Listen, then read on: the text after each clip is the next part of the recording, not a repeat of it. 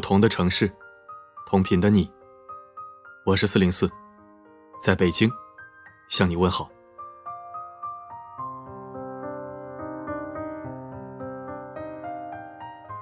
还有不到十天就要过年了，你准备好了吗？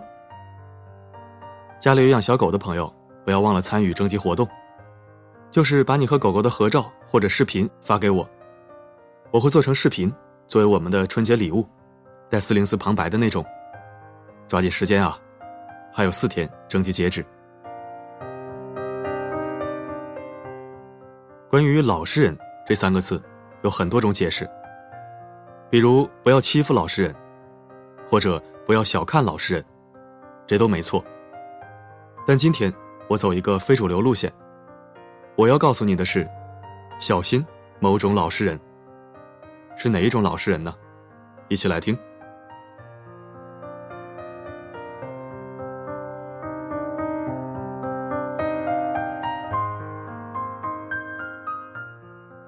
法国畅销书作家米歇尔·毕克马尔曾经写过一则名叫《鞋匠做的平底鞋》的寓言故事。国王的公主到了该嫁人的年龄，但是她却无论如何都不愿意嫁人。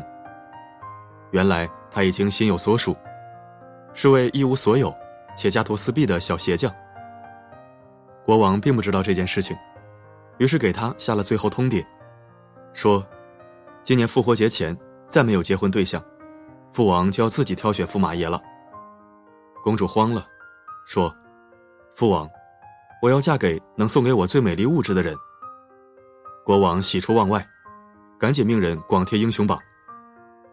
于是五湖四海的青年才俊，献上了各种各样的奇珍异宝：俊美的马匹、稀有的钻石、华丽的裙子，以及会说多种语言的八哥。公主通通不动心。但有一位小鞋匠。献上一双朴素的浅口平底鞋，公主立马接受了。国王没有办法，只好对于这对新人表达了自己的祝福。这个寓言的中心思想是教导小朋友和大朋友们，谈对象的时候，别管他有没有钱，老实靠谱对你好就行了。真的是这样吗？童话版的公主和小鞋匠故事，包裹着糖衣外套。现实版的公主和小鞋匠，往往没那么美好。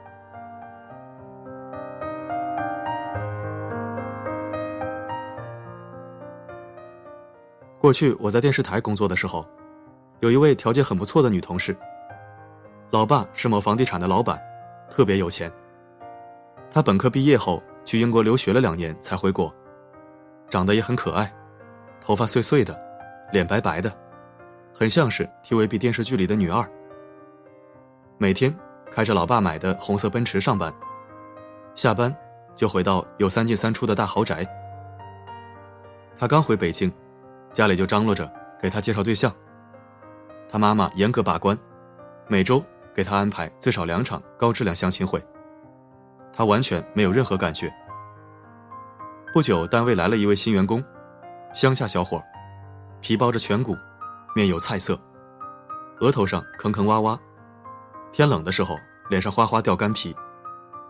常穿着一件深色的廉价套头衫，肩膀上总是散落着一些雪片般的头屑。然后，他们竟然在一起了。我们都问他：“那么多高富帅你不要，你喜欢他什么呀？”他说：“他老实，对我好。”他说：“他心里只有我。”有一个同事私下里敲打他说：“你要小心这个人，他只是为了你的钱。”女孩不仅不信，还傻乎乎的跟她男朋友讲：“他们说你是为了我的钱。”结果那个男的打电话过来，把那位同事好一顿恐吓。后来他们结婚了，女孩的父母给他们在北京买了房，换了一辆奔驰 S L 六百，给那个男的做公司的副总。女孩大着肚子，第一次跟他回农村老家，男的却把她关在外面，不让她进门，说：“滚。”大冬天的，女孩在农村的泥泞地上，哭哭啼啼的溜达了一整夜。她从小活在玻璃罩子里，以至于她连宾馆都不会订。后来那个男的跟她离婚了，孩子没要，卷了一大笔钱，跑得无影无踪。好几年了，他一直自己带着孩子和父母生活在一起。我不知道他现在怎么样了。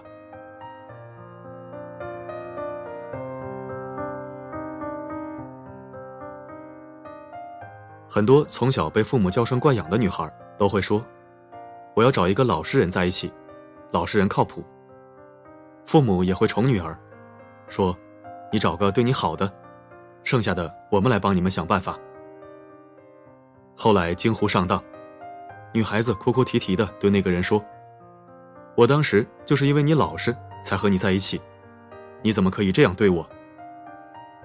刘墉在《你不可不知的人性》中。教导这样的父母和女儿，许多女孩子条件好极了，却嫁了个人渣丈夫，或者是吃了无耻老豆的亏，就是因为她的家教。她的家教不是不好，而是太好。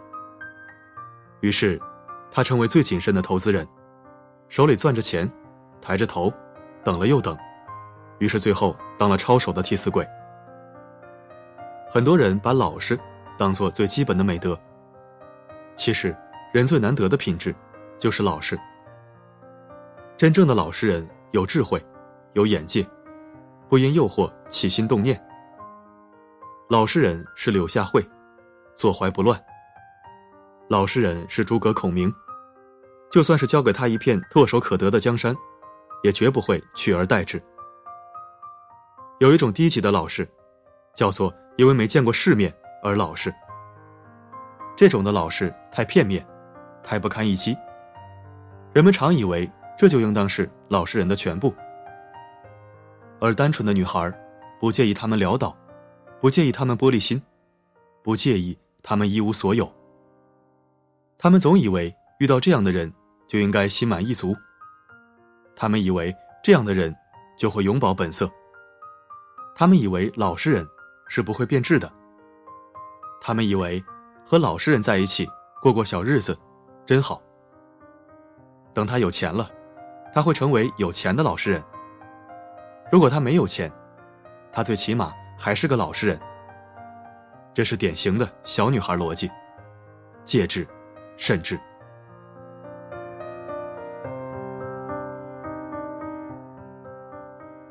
西游记》第十六回，唐僧师徒借宿观音禅院。老和尚看中了唐僧的锦兰袈裟，要借去看一晚上。唐僧告诫悟空说：“珍奇好玩之物，不可使见贪婪奸伪之人。倘若一经入目，必动其心；既动其心，必生奇迹。这人竟然是个贪婪的人，还要给他看奇珍异宝，这和在饥肠辘辘的猫眼皮底下放生一条鱼有什么区别？”穷书生张生和富家小姐崔莹莹海誓山盟，最后还不是做了高官而抛弃了崔莹莹？那些要来吃唐僧肉的妖怪，哪个不是装得楚楚可怜、童叟无欺？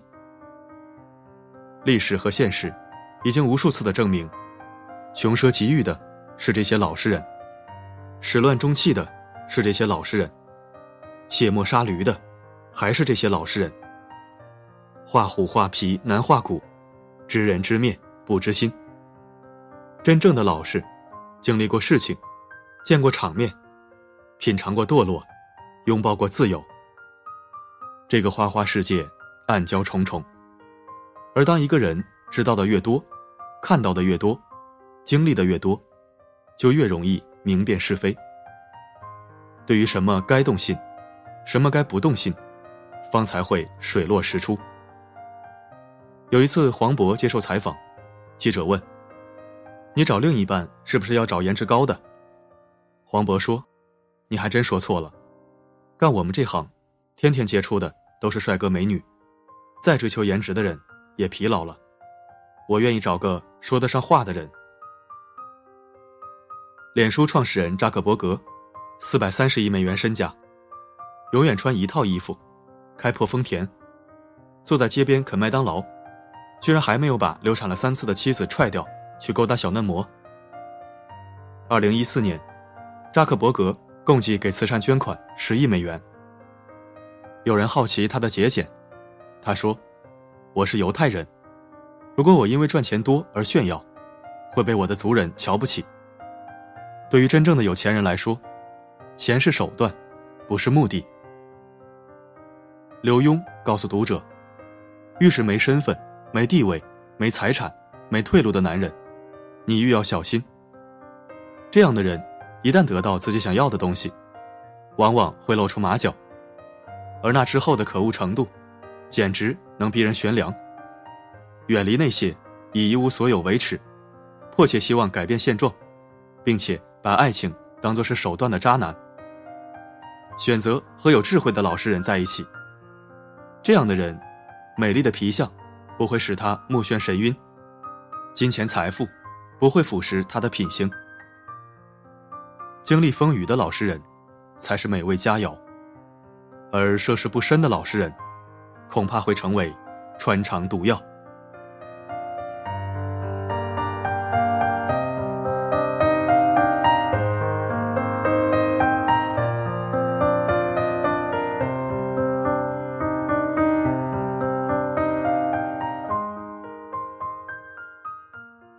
感谢收听本期声音面包，我是四零四。每天一句扎心大实话。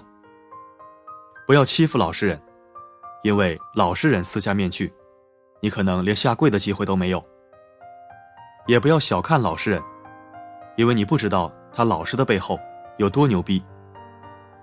更不要老想着让老实人做接盘侠，因为你也不知道他是真的憨厚，还是另有所图。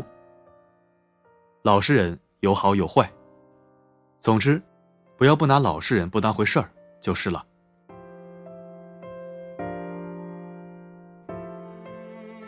好了，今天我们就说到这儿。每个夜晚，为你而来。不管发生什么，我一直都在。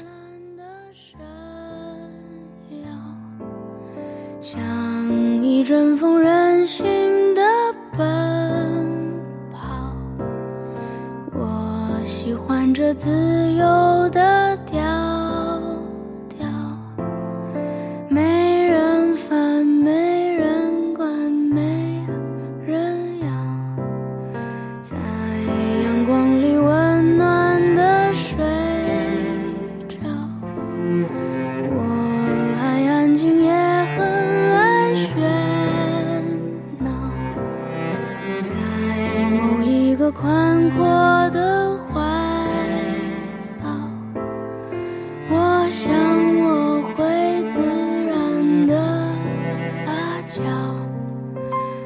就是这样的一只猫，我就住在我的城堡。